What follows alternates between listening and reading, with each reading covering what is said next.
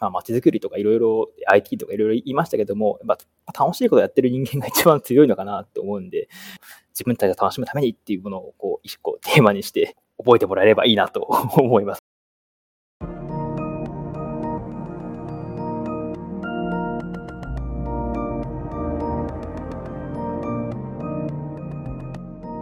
NPO 法人まちづくりエージェントサイドビーチシティのポッドキャスト番組 SB キャストです。この番組は様々なステージで地域活動、コミュニティ活動をされている皆様の活動を紹介、活動のきっかけや思いを伺うポッドキャスト番組です。進行を務めますのは、私、フリーランスとしてプログラミング、アプリ開発、講師、書籍出版などを行いながら、この NPO の理事を務める高道恵です。どうぞよろしくお願いいたします。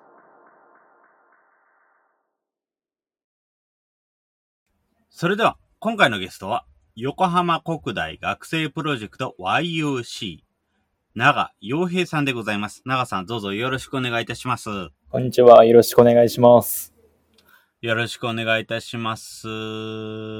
それではまず簡単にではございますけれども、自己紹介からお願いできますでしょうか。はい、えー、ご紹介に預かりました。えっと、横浜国立大学の4年生になります。長洋平と言います。っと、今回は横浜国立大学のプロジェクト、YUC、横浜ユニバーシティの、えっと、メンバーとして、今回はお話しさせていただければなと思ってます。よろしくお願いします。よろしくお願いします。それでは、この活動の内容についてですけれども、入っていければいいかなというふうに思います。この横浜ユニバーシティ、まずはどのようなことを中心に行っていらっしゃるんでしょうか、はい、あの横浜ユニバーシティはあの大学を街に開くというコンセプトのもとに集まった一応大学公認のあのプロジェクトになります。まあ、あの大学って、まあ、うちの大学いろんな学部があってこう自然の中にキャンパスがあってこうそういったこうで、まあ、いろんな周りに地域の住民が住んでてこう面白いポイントがたくさんある中でそれをうまく取り入れて大学を街に開いていこうっていうのがコンセプトに僕たちは活動しております。大学を街に開いていこうということで、はい、具体的にはどんな感じの活動を行っていらっしゃるんでしょうか？具体的にはあの今進行しているプロジェクトとして地域のお子様をあのお子様連れの方々のためにちびっこオープンキャンパスみたいなものを企画したり地域の自治会町内会の方々と一緒にあの地域の便利マップを作るプロジェクトとか、あと、えっと、学生向けには本をこう使わなくなった本とかを集めてあの他の人にシェアするようなブックシェアっていう企画をしたりしています。なるほど。ありがとうございます。ちびっこオープンキャンパスに便利マップやブックシェア。はい。ありがとうございます。ちびっこオープンキャンパスっていうのは、じゃあの子供たちに、あの、大学ってそもそもどういうようなことやってるの？どういうような授業があるの？どういうようなことが学べるの？みたいな感じなんでしょうね。そうですね。あの、まあ、実際にそのキャンパスで遊んでみるみたいな感じでもいいですし、まあ、なんか大学生と交流して、なんかこううちの学部は都市科学部っていうんですけどもこう街に関係する学部で理想の街を描いてみようみたいなこうちょっとでもこう学問につながりそうなでも楽しいようなお子様でも楽しめるようなあの企画をやっております。はい、ありがとうございます。キャンパスで遊ぶ交流や理想の街を描くための活動、これは面白いですね。はい。あの、やっぱりこういうようなまあ、活動を通すと、子供たちも大学で何かやってみたくなってくるっていうのもありますよね。いや、もう本当に、あの、ぜひぜひ、なんか、なかなか山の上にあるのでこう、いろんな方の目につかないようなことをやってることが多いんですけども、まあ、それをこううまく超えて開いていければなっていうのは、うん、あの、目標にしていることであります。そうですね。こういうようなところで目指す機会、地域の方々が注目をする機会っていうのが増えるっていうのは、すごく良いことかなっていうふうに思います。はい。ちなみに、このような活動をするようになった理由っていうのはどのようなものなんでしょうか、うんうんまあ、もともと僕もまああの大学に入って結構あの山の中ってさっき申し上げたんですけどもいろんなこういやここベンチを置いたら面白いだろうなとかここすごいあの綺麗に整備されてるのに誰も使っていないなみたいな場所が結構あってそこをなんかどうやったら楽しく使えるかなみたいな自分たちで学生生活を楽しくしたいって思ったのが空間活用から楽しくしたいと思ったのが、まあ、この活動を始めたきっかけになりますね。あ、楽しく使おうと、最初に思われたのはご自身だったんですね。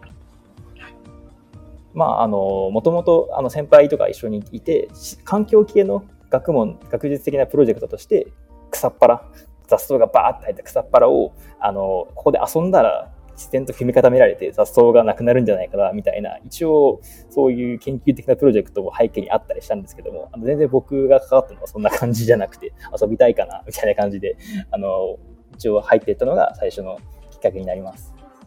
遊びたいからが原動力っていうことですね。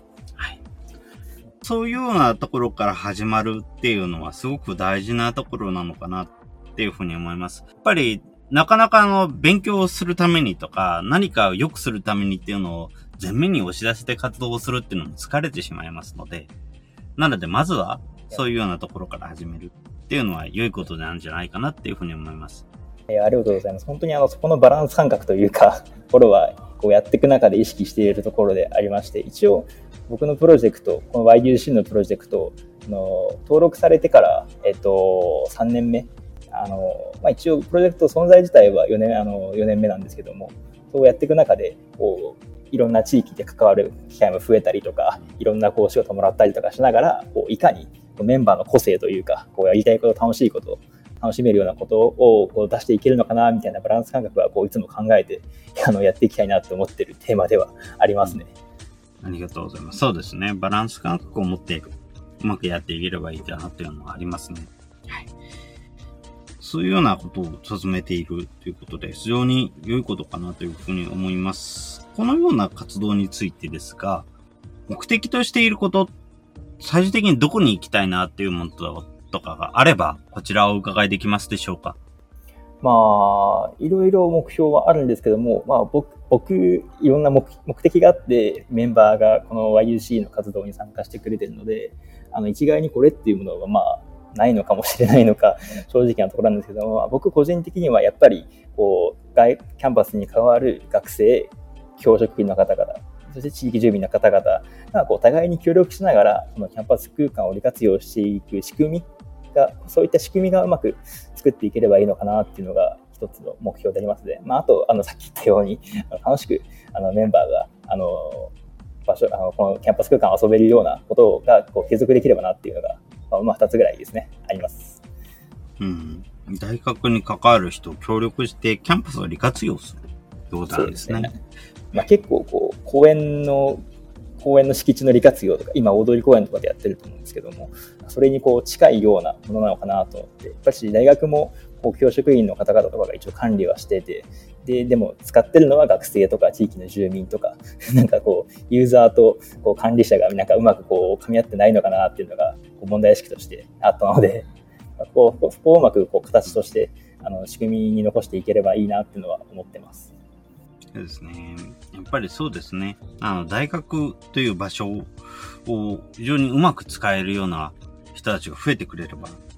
あの大学にとっても、周りの人々にとっても、非常にいいことなんじゃないかなっていうふうに思います。まあ、そういった議論を進めていくために、やっぱりこう地域の人々にこうキャンパスに来てもらったりとか、逆にこう僕たちが地域に出てって、こう学生がこう間接的にこうキャンパス、大学を街に開いていくようなあのことが積み重ねが重要なのかなって今の段階では考えてますね。うん。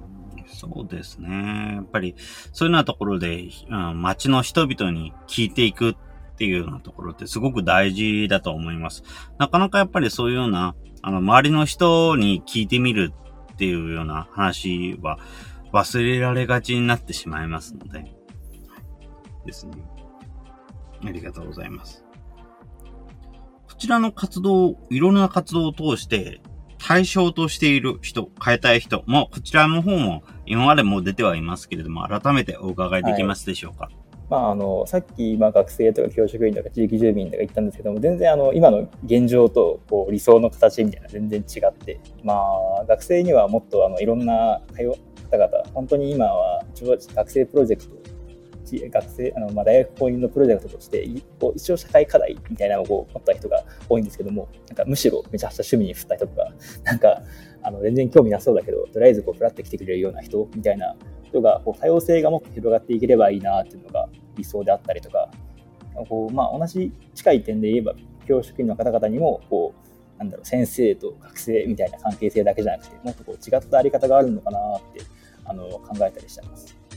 地域住民も、まあ、あのそうですね、結構、うちの大学も山の中なんで、あの犬の散歩しにあのしに来たりとか、なんか普通にあの子供地域の小学生とか中学生とかでこう通学路に使ったりとかしてるので、なんかこう、それがただすれ違うだけじゃなくて、なんかこう、仕組みを作って、こう、学生とか、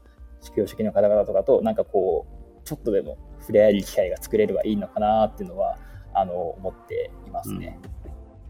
ありがとうございます。触れ合える機会を作るということです。その他、社会課題のほか、まあ、趣味に振るようなこともやっていく、うん、やっていきたい。せっかく大学なんで、はい、なんか、一般教養とか言われるじゃないですか。うん、なんかそういったことが、なんか、もっともっと、なんか、あの、これ使えるのかわかんないけど、なんか楽しいからやってみようみたいなことが増えればいいのかなっていう気はしてますね。うん、そうですね。やっぱり、実際、使えるかわからないけれども、っていうような知識が積み重なって、実は本当に使えるものになってくるっていうようなことっていうのは結構あると思っていますので、やっぱりそういうように、まずは趣味に振ってみる活動をする。逆にそれができるのって、意外と、あの、学校としてってしかなかったりするので、そういうようなことをやるっていうのは非常に良いことかと思います。こうまあ、ある意味、このキャンパス空間だけじゃなくて、こう学び学びの機会っていうのも、まあ、十分な大学のリソースなのかなっていうのは感じてますね。そうですね。やっぱり、あの、学びの機会に触れる量っていうのが、大学を通ってきた人たちについては、やっぱり学びの期間の活用方法のが一つ抜きに出ている感じがあるなというふうに自分は感じています。はい。やっぱり自分自身大学には行ってないんですけれども、やっぱりそういうような自分から見ても、やっぱり大学での人たちっていうのは、やっぱりいざっていう時の知識の活用の仕方がやはり違うなという感覚がありますね。なんかこう、うん、むしろこう大学に通ってない方々とこううまくこう、通ってない人通ってない人でこううまく知識の構成とか、なんかこう、動き方、あの、社会でのあの動き方みたいなのが分かってる方もたくさんいるなっていうのは僕自身その大学外での活動の中で感じてるところではあるのでそこをうまくこう混ぜ合わせて地域だけじゃなくて大学の中にもうまくこう取り入れていけたらなっていうのは思ってますね。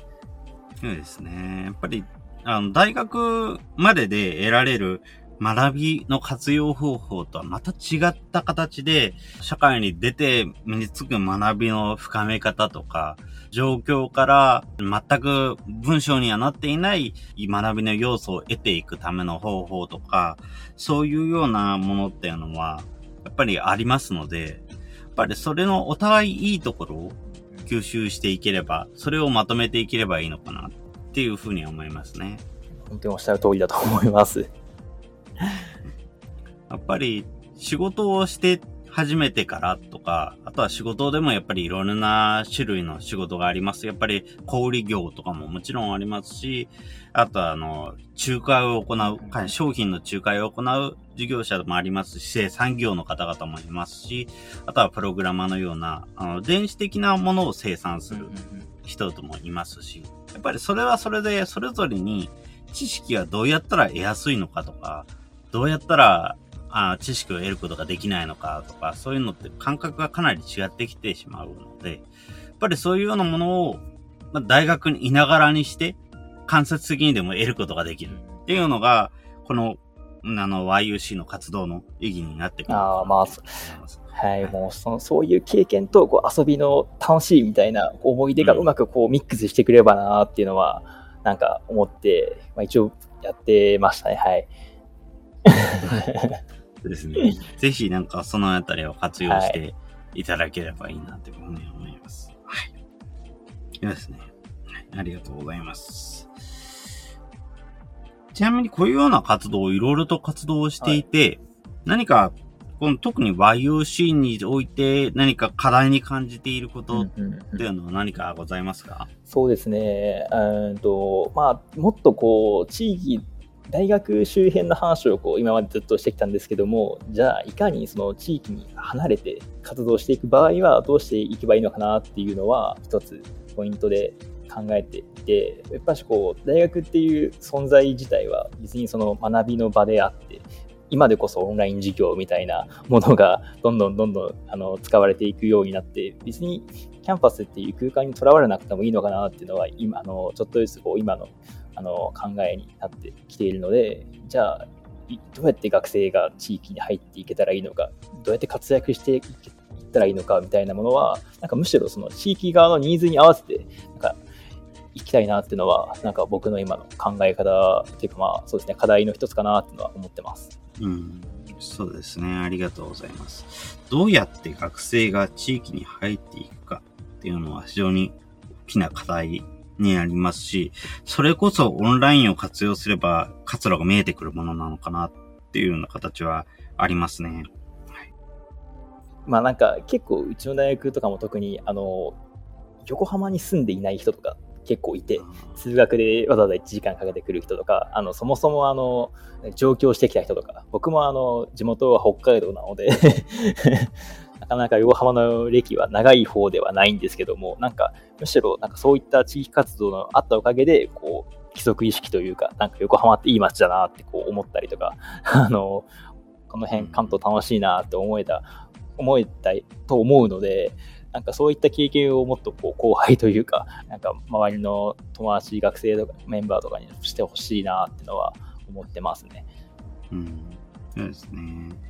やっぱり横浜に住んでない人から見て横浜っていうのは、やはり学校に来てる時の間だけいる場所であって、別にホームタウンでも何でもないし、場合によってあの、遊ぶ街でも何でもなかったりすることもあると思う。そうですよね。なんで、そうなると難しいな。特に上京してきたといっても、4年生の4年目だったりすると、何かしら大学での経験っていうのは、オフラインでもいっぱいあるとは思いますけれども、ここ最近になってきた人だったりすると、あんまりそもそも経験がないとか、いうようなこともあると思いますので。なんかこう、逆にこうオンラインでこう最初、あの、ディスカッションして、なんか知り合った面白い人、じゃあ今度会いに行くよって言って会いに行って、こう、ただこう何もなしに行った地域よりはかなりこう親近感が持てるみたいな、なんだろう、オンラインとオフラインのこううまいいとこ取りみたいなあの経験が、まあ、もっと増えていけばいいのかなっていうのは思ってますね。うん、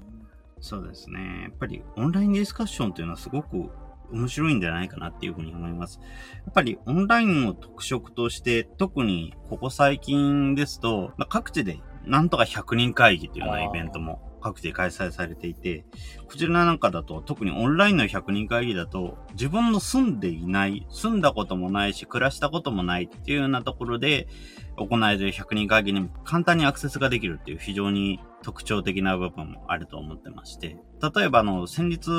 横浜の西区の100人会議になんかもありまして、そちらの方にも参加してますけれども、他の横浜西区以外にも、えー、新潟ですとか、ダイバーシティインクルージョン100人会議というあの、別に地域によったものではない100人会議というのもあったりしますけれども、そういうようないろんなところを見ていて、毎回埼玉に住んでらっしゃる方がアクセスをしている、参加されている、なんていうこともあったりして、こういうようなところを見ると、本当に自分の活動していない場所、あるいは自分の活動をしている範囲と全然違う業種、の人たちと繋がるって、逆にオンラインじゃないとできないのかなっていうふうに思ったりはしています。実際に会ってみるって言っても、会って本当に相性が悪くて、あ、行ったの無駄だったっていうの可能性もありますので、そういうような可能性もあるのに、遠慮はるばる新幹線一本使って移動してとか、そういうようなことするとは思えませんし、農業をやってらっしゃる方とか、地域で学校の先生とかやってらっしゃる方とか、そういうような方々が、例えば自分と全くの関係のない IT 関係のお仕事されてる方と話すとか、そういうようなことをする機会っていうのも多分オフラインではそうそうないと思うんですよね。でもそのそうそうない会話の機会を作れてしまうというのがオンラインのすごいところなのかなっていうふうに思いますので。いや、本当おっしゃるやっぱりそこは有効活用してほしいな。有効活用していきたいなっていうふうに思いますね。この、一応、都市科学部って学部なんですけども、学部の必修授業の、まあ、一個の授業のテーマとして、ローカルとグローバルっていうキーワードがあるんですよね。ローカルとグローバルって入って1年生の時は何言ってんだこれみたいな、ただかっこいい言葉だけじゃんみたいな感じで思ったんですけども、こうやって活動していく中で、こうグロロ,、まあ、ローカルはまあ今自分が地に足つけてる場所だとして、でグローバルってじゃあ一体どこにあるのかみたいなものは、それこそまあオンラインの発展によってすごいあの広がってきてるなと思ってて、まあ、先ほどおっしゃったような、こう、行ったこともないような、だけど、なんか魅力があるような場所から得られる経験っていうものをこううまくローカルに還元していく。むしろこうグローバルを介して他のローカルに影響していくみたいなこうつながりがなんかこう活動を通じて分かってきたような気がしてて。なんかこう、うん、そうですね。それもまあある種の学びなのかなっていうのはあの思ってますね。うん。そうですね。やはり特に最近だと IT、特に IT の分野っていうのはいろんなところで活用されているので、農業でも実はもう農業と IT を活用ってここまでいってるんですよとか、いうような話ってなかなか聞く機会がなかったりしますので、そういうようなことも聞けますし、あとは、あの医療って今、現状こういうことになってるんですよとか、こういうようなところでコンピューター活用されてるんですよ。逆に、こういうようなところは今できていないので、これは課題なんですよっていうのって、意外と本当にオフラインで活動してるだけだと分からなかったりするんですよね。そうななので、そういうのを聞けるのは本当にオンラインのすごいところなんだろうな。聞ける、聞くのがすげえ大事だなと思ってて、あの、結構なんか、まあ学生は結構賢い人も多くて、あの話だけなら知ってるよみたいな、ネットで見たよみたいな、タイムラインで見たよみたいな人って結構いるんですけど、うん、じゃあ実際にそれやってる人から聞いたとか、ちょっと試しに手を動かしてみたとか、そんな人ってなかなかいなくて、なんか、実際に聞くみたいなのができるか、ものもまあ、すごい増えてきてる、あの増えてくるべきだなっていうのは思ってますね。うん。うん、そうですね。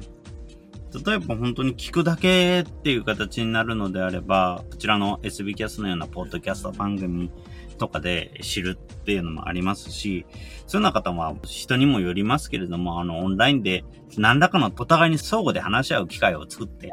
いる場合もありますので、そういうようなところに行ってみるっていうのもありですし、そういうようなところから、あのいろいろ話に参加してみる、話をしてみるっていうのはできるのかなっていうふうに思います。そうなこうタイムラインで見る情報とこうやってこう話しながら聞く情報何が違うのかやっぱやっぱ人と人とのつながりかなっていうのは思いますねうん、そうですね。せっかくタイムラインでつながることができるので、場合によっては本当にその人が参加していたり話してたりするツイッタースペースで関わってみるとか、いうような、そういうような関わり方があってもいいのかな。で、やっぱりオフラインに会うのが一番というふうなのは、もちろんそういうの点はあると思いますけども、それはその次でもいいのかなそうですね。っていうふうに思いますね。やっぱりそうやって、まずはオンラインで話して、あ、この人とはすごく相性良さそうだ。もっといろんな話してみたいな。そんな時に、初めてオフラインで会うっていう選択肢が出てきても、全然遅くはないし、っていうところかなっていうふうに思います。なんなら僕のプロジェクトも、あの、プロジェクト1年目が2020年、あのコロナがマジであのはや流行り始めたタイミングだったので、あのもう本当に4月から、まあ、緊急事態宣言が出た4月、5月ぐらいから始まって、夏に1回キャンパス内であの誰も人が来なかったから草刈りするかって言って、あのうまくこう許可取ってプロジェクト立ち上げて、その時初めてみんなの顔を見た、あの背格好を見て みたいな、今までずっとあのズーム上のあの四角い中でしか人相が分かんなかったから、意外と大きいねとか、意外とちっちゃいねとか、なんかあ、そんな感じで喋るんだ、みたいな、なんか、いろんな細かいところが見えたりした 経験もありましたねうん。ですね。だからそういう風なところでは本当にオンラインとオフラインをうまく使い分けるっていうことはすごく今の時代重要なんじゃないかな。このコロナ禍とはそういうの関係なくても重要なのかなっていうような感じはありますね。まあ、これも一種のこうコロナで得た、あの、いいとこ、いいとこはまあ残していきたいなって思いますね。そうですね。やっぱり、あの、実際自分で歩いていける範囲っていうのも限界があるので、うんうん頑張って、例えば日本の国内のすごい、すごい有名なところに行って回るってことはできるかもしれない。ですけれども、本当に、まああんまり外の人が行く機会のないような場所、どこまででも全部行き尽くすってことはさすがに不可能に近いと思いますので、うんうん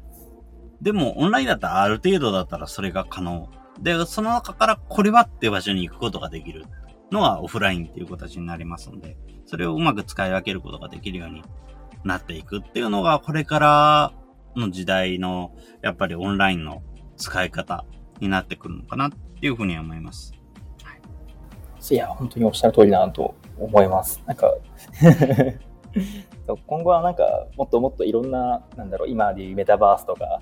あのいろいろこう、なんだ、あと SFT とか、なんかすごいトレンドになってる技術もありますけども、なんかそこら辺をもっともっと取り入れて、うちの活動がこう先端的なポイント、ところもあの得られていけたらいいなっていうのはあの思ってますね。ああ、そうですね。やっぱりそうですね。こういうような新しい分野についても取り込んでいければ、メタバースとかみたいな分野にも取り込んでいければいいですよね。意外とあの大学生あ知ってる、なんか名前だけ知ってるけど、じゃあ実際に踏み込んだことあるかって言ったらそんなことない人多くて、なんか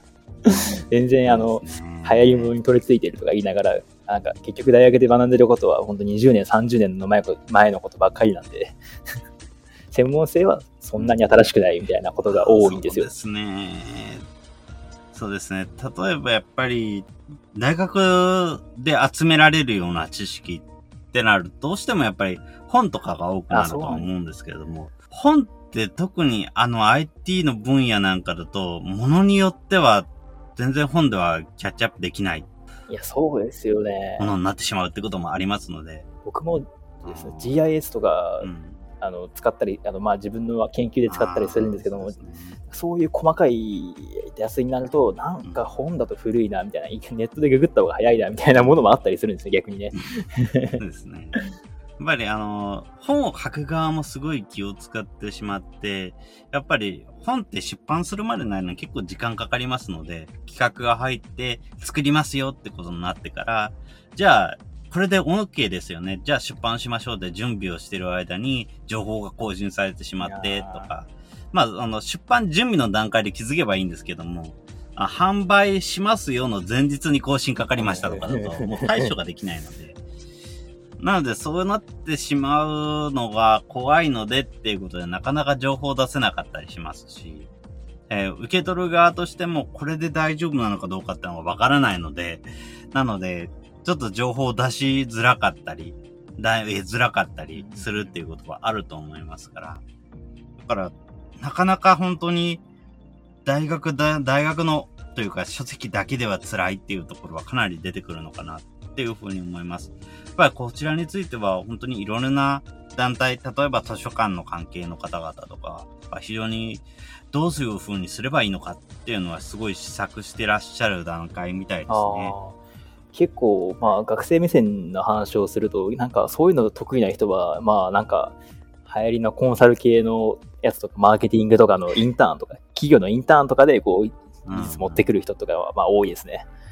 そうですね。やっぱり情報そのものじゃなくて、情報を得る方法をあやっぱり得られるのって、なかなかの授業の範囲内とか、大学の中の本とか、それだけでは難しいところはあるのかなっていうふうには思います。うんでそういうようなものは本当に、うん、今まさに仕事をしてる人たちから得るっていうのは手っ取り早いのかなっていうところがありやっますぱりこう、そういう、なんだろう、情報ソースの、こう、選んでいくセンスみたいなやつは、やっぱ社会に出てからも十分になってきますかね。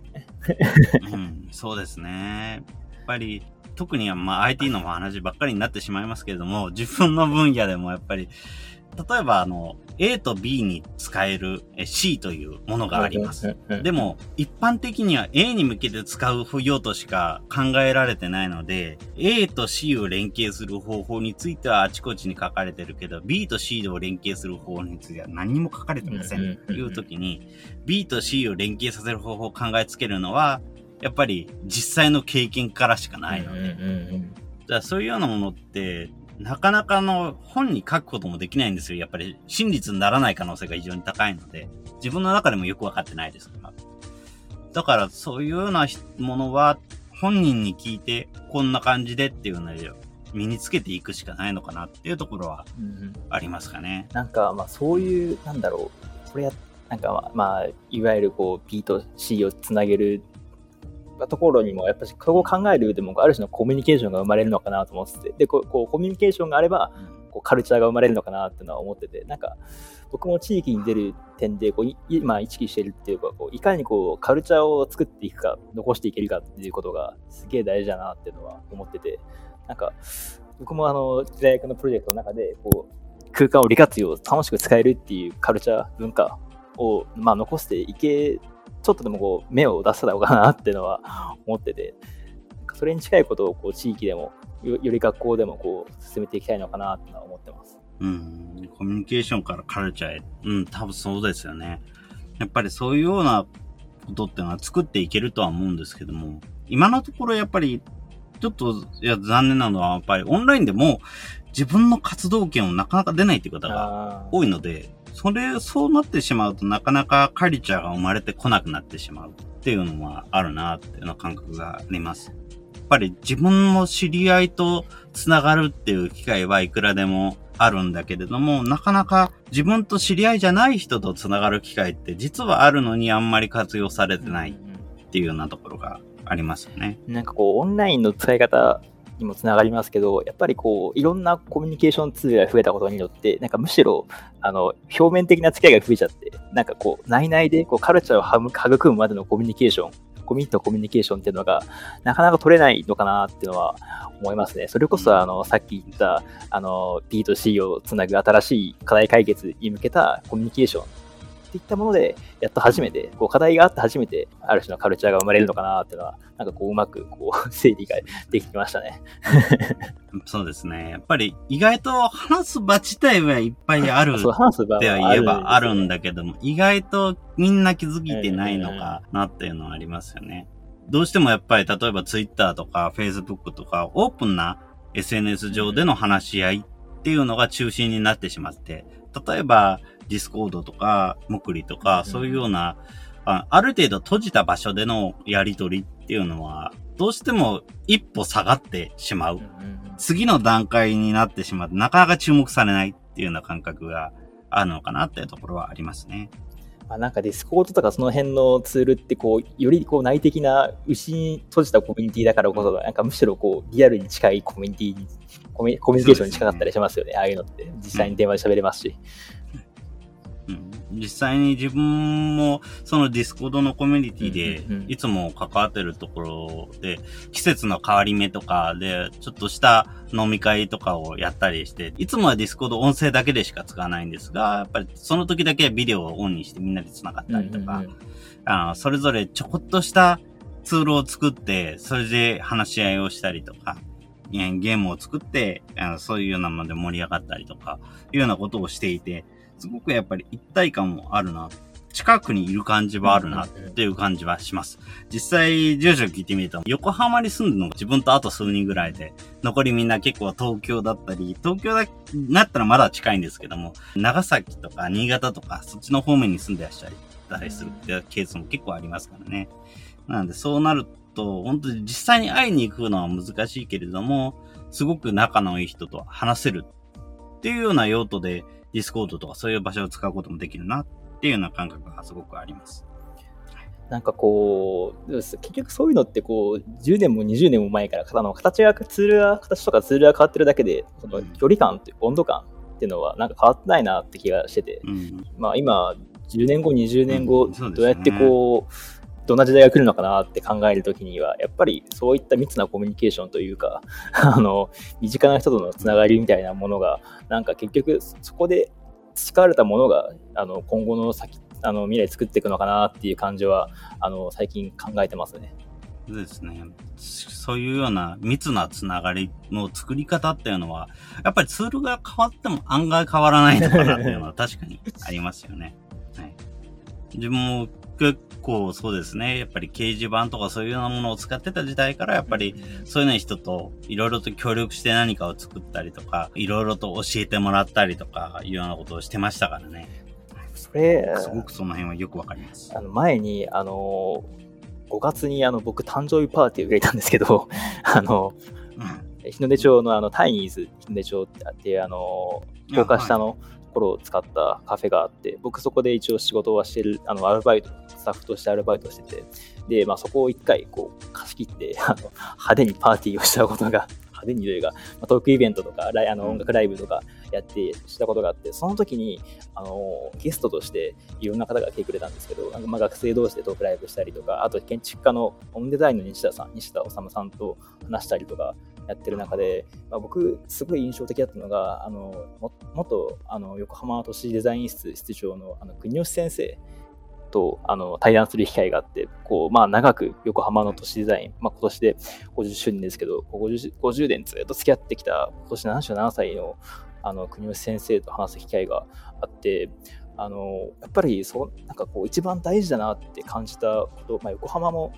あのすごい政治的なあれこれがあってあの市長がコロコロ変わったりとかって時代もあった中で国吉先生がずっと横浜の街づくりに携われてた理由っていうのがやっぱりこう街の人とのコミュニケーションを大事にしてきたことっていうのがこう話してて分かってきたので、うん、それをこうもっともっと自分の中でもあの意識していくことがなんか大事なのかなっていうのはあの、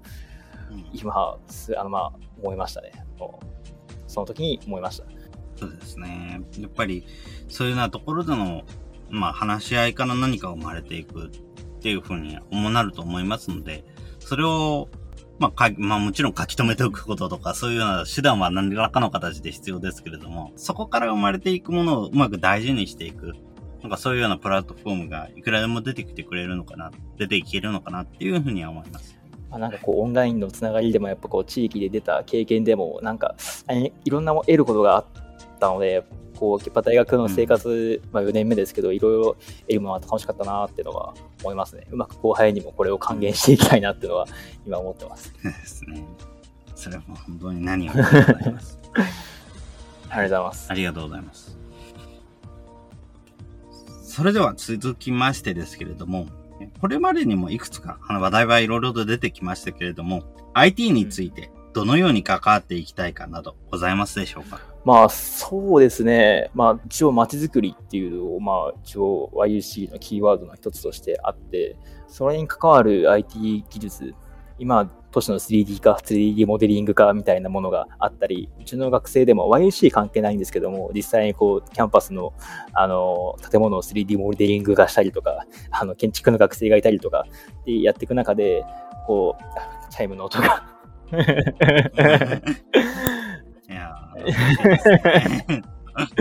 まあなんか、その GIS とか、こう実際にこう空間とつながる何かしらの IT 技術っていうのが、あのもっともっと、あの、学生の側から、こう今っていう Z 世代みたいな言われ方されてますけど、そういった人たちからなんか使っていければいいなってのは思いますね。うん。そうですね。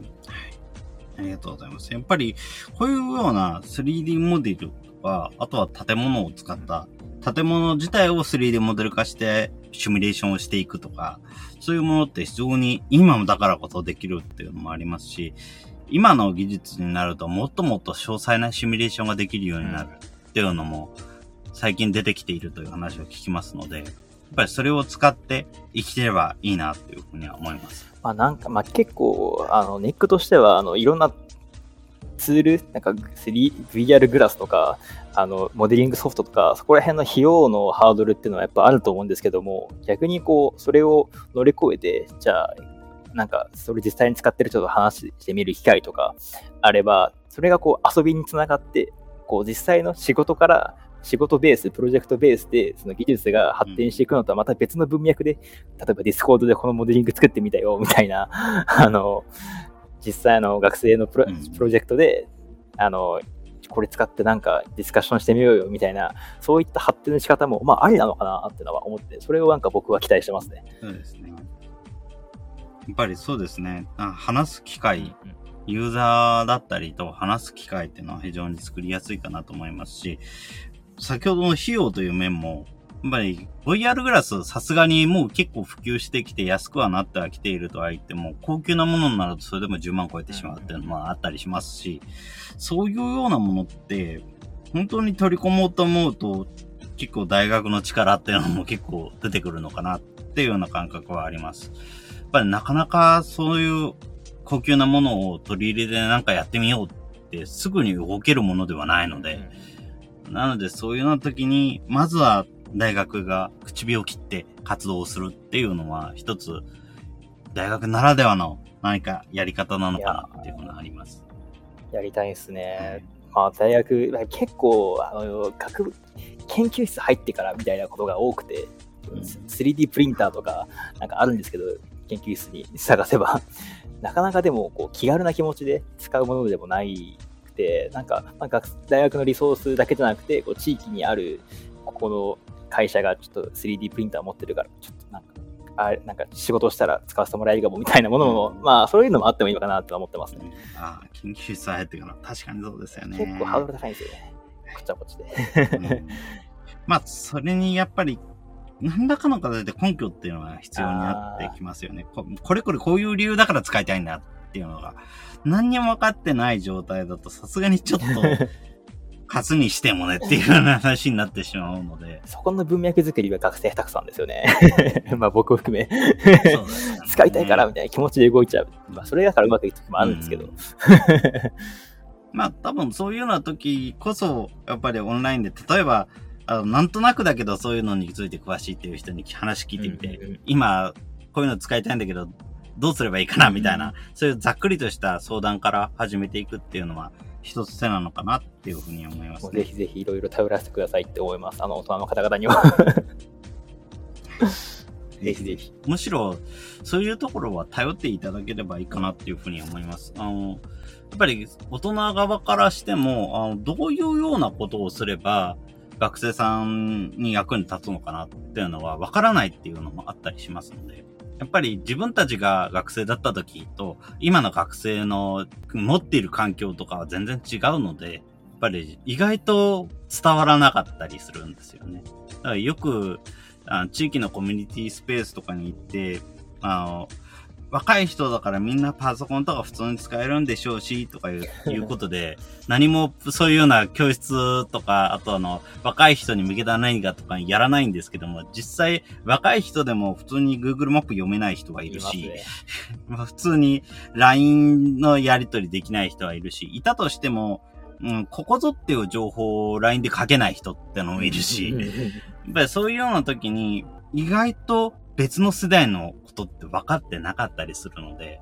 なので多少でも分かってる人が積極的に声をかけてみるっていうのは一つ、口火を切るのには大切なのかなっていうような気はします。なんかこう対等なコミュニケーションとかだけじゃなくて、こう頼り頼られるみたいな、こうある種こう上下みたいなものをうまく使っていくのもありなのかなっていうのは感じますね。うん、そうですね。はい。それでは次に、これを聞いている人に何をしてほしいと何かございますか？そうですね。なん、なんだろう。まあ、ぜひなんか、なんか、なんかのリアクションが欲しいですね。せっかくやったからには。なかなか、あの、僕も、あの、リアルで、そういった街づくりのイベントに出るとかぐらいしかないので、あの、学外のつながり方が。逆に、この今回のオンラインキャストとかを通じて、うん、なんかオンラインでのあのレスポンスとかがちょっと欲しいなって思いました。うん、この話を通じてですけど。ね、リアクションが欲しいっていうのは本当にまさにそうですね。意外と聞いてはいるけどもリアクションしてくれないっていう方も多いので、そういうような機会は多いければ多いほどいいなっていうような感じはあります。例えばそれこそ音声でどんどん話してみてもいいかもしれないですね。うん、そういう機会もあってもいいのかもしれないですね、うん、自分も一時期なんですけども、ちょっと今忙しくてそこまでできてなかったりしますけれども、あの、一時期、オンラインのあのラジオトークという環境で、えー、毎日、その日に参加したイベントについて、15分話すっていうようなチャレンジをやったことがありまして、今日は100人会議に参加したので、こういうような話をしましたとか、今日は IT 系の勉強会参加してこういうような話をしてきましたとか、そういうようなことについて15分話す。アドリブで話すっていうのは訓練でもあるんですけども、やっぱりそういうようなことを話す機会を作ってみるっていうのは一つありなのかなっていうふうには思いますので、やっぱりそういうような音声で話をしてみるっていうのも一つ手なのかなっていうふうには思いますね。うん、こう聞いてみる、見てみるみたいな、こう、まあそれもすごい大きなハードルなんですけども、こうさらにこう、もう一個ハードル、こう、絡んでみるみたいな、リアクションしてみるみたいなものをしてくれると、なんか、めちゃくちゃ嬉しいなって思います。その YUC とかに限らずですけど、まあ、その僕個人的にでも、僕の他の絡んでる活動とかでも、なんか、これ興味あるよ、みたいなとをちょっとでもこう、やりプでも してくれれば嬉しいのかなって周りにすでに絡んでいる人がいると、ちょっと話しやすくなりますよね。そうです。もう、間接的でも噂でも、噂でもいいんで、なんか、ここに届かなくてもいいんで、なんか、リアクションが欲しいですね。そうですね。はい。そういうような、いろいろなものっていうのがあるといいですよね。話す機会、あの意見を聞く機会。いくらでも欲しいですよね。巡り巡っていろんなところに、こう、効果があると思います。うん、そうですね。ありがとうございます。それでは今後、インターネットで横浜国大学生プロジェクト YUC や、あとは長屋さんご本人の活動について知るにはどのようにすればよろしいでしょうか？まあ、あの、SNS で、SNS しかないんじゃね ?SNS で、まあ、まず、まあ、僕も Facebook とかやってますし、まあ、YUC も、あの、やってます。特に、最近は Twitter、Instagram とかも積極的に動かそうとしているので、ぜひぜひ、あの、こちらの方を確認していただければ、なんか、あの、参加しろとかまでは言わないので、なんか学生変なことやってんなとか見て、ちょっとこう、フォローして、たまにタイムラインに流れてきて、ああ、こんなのあったな、みたいな感じでしてくれればいいのかなと思います。僕個人的には結構街に出て活動はしているので、ぜひあの、例えば、なんか大通公園のゴミ拾いとか参加した時に、あ、君はあの時出てたでしょみたいな感じで 絡んでくれれば、あの、じゃしゃ嬉しいですはい。そうですね。ありがとうございます。そうですね。本当に学生さんまあ学生さんっていうような大きな範囲で言っちゃいますけども、学生さんって本当に今いろいろやってるよなっていうのはすごく思います。自分も横浜の話ではないですけれども、最近あの、兵庫県三田市のハニー FM という地域 FM ですね。こちらがあの、ポッドキャストで再配信されているので、そちらの音声を聞いてるんですけども、結構あの、学生さん、残念ながら大学生はめったに出ないんですけれども、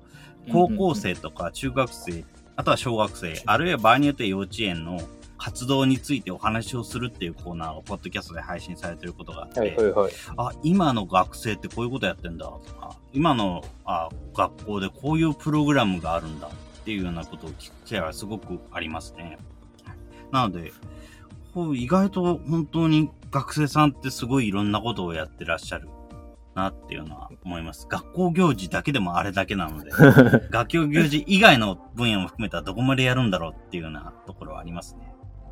まあ、これもある種の少子化なのかなと思ってるんですけど うん、まあそうですね。確かに。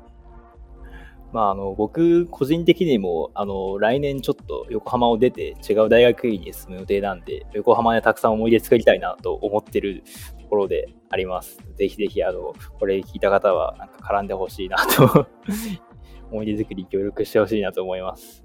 横浜に限らずとも お願いします。はい。ありがとうございます。それでは、最後にはなりますけれども、長さんご自身の今までの活動のキーワード、何かあればお伺いできますでしょうか？僕個人が、まあ、えー、っと、そうですね、ちょっと、まあ、キーワードじゃないかもしれないですけど、自分たちが楽しむためにっていうのを最後キーワードとして残していこうかなって思います。実はあの横浜ユニバーシティ結構これ裏話になるんですけど、発足当初は掲げてるキーワードが2つあって、1つが大学を街に開く。で、もう1個テーマ並行して、自分たちが楽しむためにっていうものを1個テーマにしたんですよね。これはまあ、社会課題解決とかいろいろこうやっていくうちに、ちょっとこう裏に隠していっちゃったテーマではあるんですけども、やっぱり今自分個人で問われた時に、絶対に失ってはいけないものとしては、やっぱりこう、いかに楽しめるか、いかに遊んでいけるかっていうところが、なんか、つながっていけるのかなっていうのは思ってて、まあ、街づくりとかいろいろ IT とかいろいろ言いましたけども、やっぱ楽しいことやってる人間が一番強いのかなって思うんで、自分たちが楽しむためにっていうものをこう一個テーマにして覚えてもらえればいいなと 思います。YUC とあの長洋平って個人、まあどっちもですけど、覚えてほしいなと思います。はい。ありがとうございます。そうですね。自分たちが楽しむためにっていうのが一番重要ですよね。やっぱり楽しいからこそこういうことができるっていうのはあると思いますし、楽しいからこそ続く、楽しいからこそ新しいものが思いつくっていうところは一番大きいのかなっていうふうに思います。やっぱり楽しくやってる人がどこかにメンバーの中に誰かいないと、やっぱり推進力が生まれてこないので、うんうんうん。なのでそういうのはすごく重要ですよね。そういう楽しい気持ちをあの忘れずに、うん、学生らしく なんかキャピキャピしていこうかなと 思います。はい。いいですね。ぜひなんか楽しむことっていうのをまず中核に据えて、今後もいろいろとやっていっていただければいいなっていうふうに思います。はい。ありがとうございます。その他何かこれ以外にぜひこれは言っておきたいとか何かございますでしょうか？いや、告知しようかなと思ったんですけど、あの、ないんですよね。あ、そう。まあ、ないので、あの、一応 YUC の活動をぜひ見てくださいってことと、まあ、あの僕の所属している一応横浜の地域活動いくつかやっておりまして、下町編集室お菓子っていう、あの横市の学生とやってる横浜灌漑エリア横浜橋通り商店街を中心に、あの、こら辺の下町エリア、横浜のいわゆる下町エリアをやってる学生プロジェクトがあったりとか、あの、先ほどもちょっと話したような、あの、タイニーズ横浜日の出彫刻のスタッフとして働いてる場所なんですけども、まあ、日の出町、小金町エリアにもぜひぜひ活動しているので、そちらの方にも興味持っていただけたらなっていうのを、まあ、宣伝の代わりにあの、言わせてください。そうですね。ありがとうございます。やっぱり、そちらの日の出町あたりのエリアも、最近だとイベントがちょくちょく起こっているみたいですね。うん、なので、非常にいろいろとやっているんだろうなっていうふうに思いますので、ぜひそちらの方もチェックしていただければと思います。はい。よろしくお願いします。はい。ありがとうございます。それでは、今回のゲストは、横浜国大学生プロジェクト YUC の長洋平さんでございました。長さんどうもありがとうございました。ありがとうございました。ありがとうございました。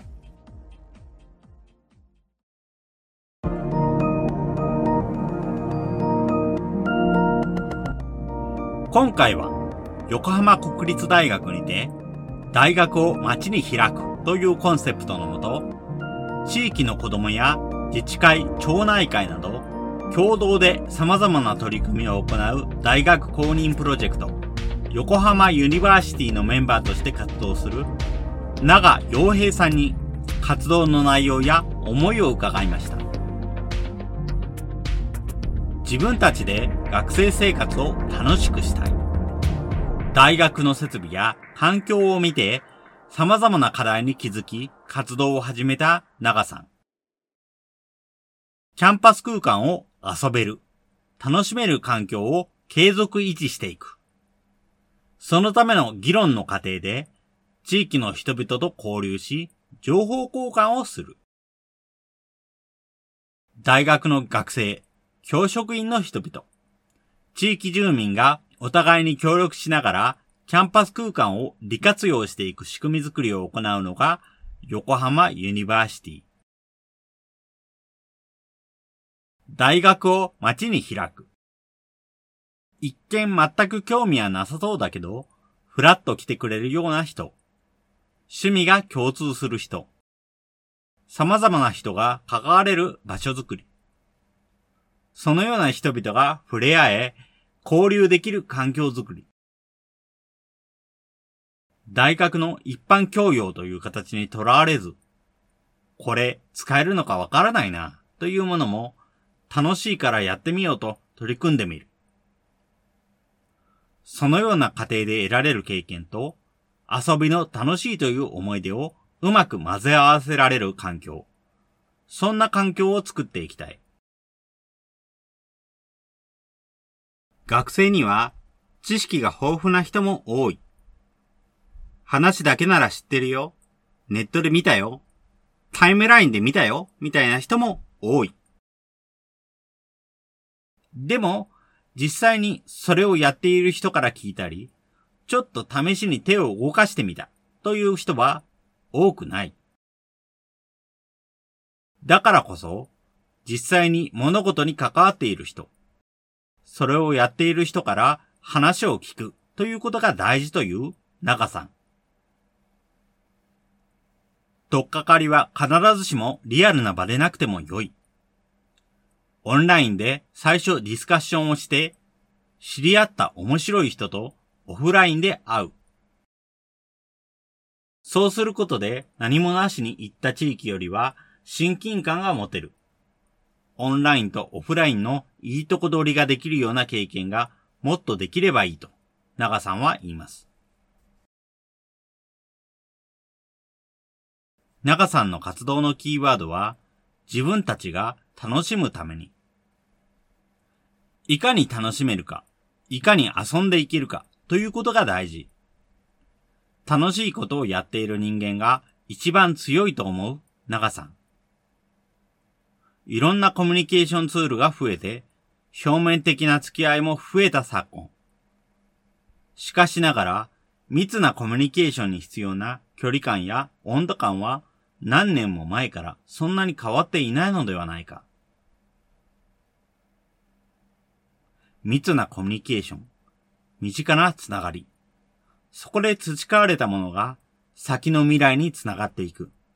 そしてコミュニケーションがやがて文化を生んでいく。聞いてみる、見てみる、そして関わってみる。ハードルは多少あるかもしれない。けれど、オンラインであればそのハードルはやや乗り越えやすくなっているのかもしれません。皆さんも横浜ユニバーシティや下町編集室お菓子など長さんの活動を見て、聞いて、関わってみませんか？このポッドキャストの感想は、Twitter や Facebook などで受け付けています。ハッシュタグ sbcast045 アルファベットで sbcast 数字の045こちらのハッシュタグをつけて投稿いただけると幸いです。それらが使えないという方は、まちづくりエージェントサイドビーチシティサイトのお問い合わせフォームなどからご連絡ください。また、SB キャストでは、継続のための寄付受付を行っています。毎月1000円の月額サポートの内容となります。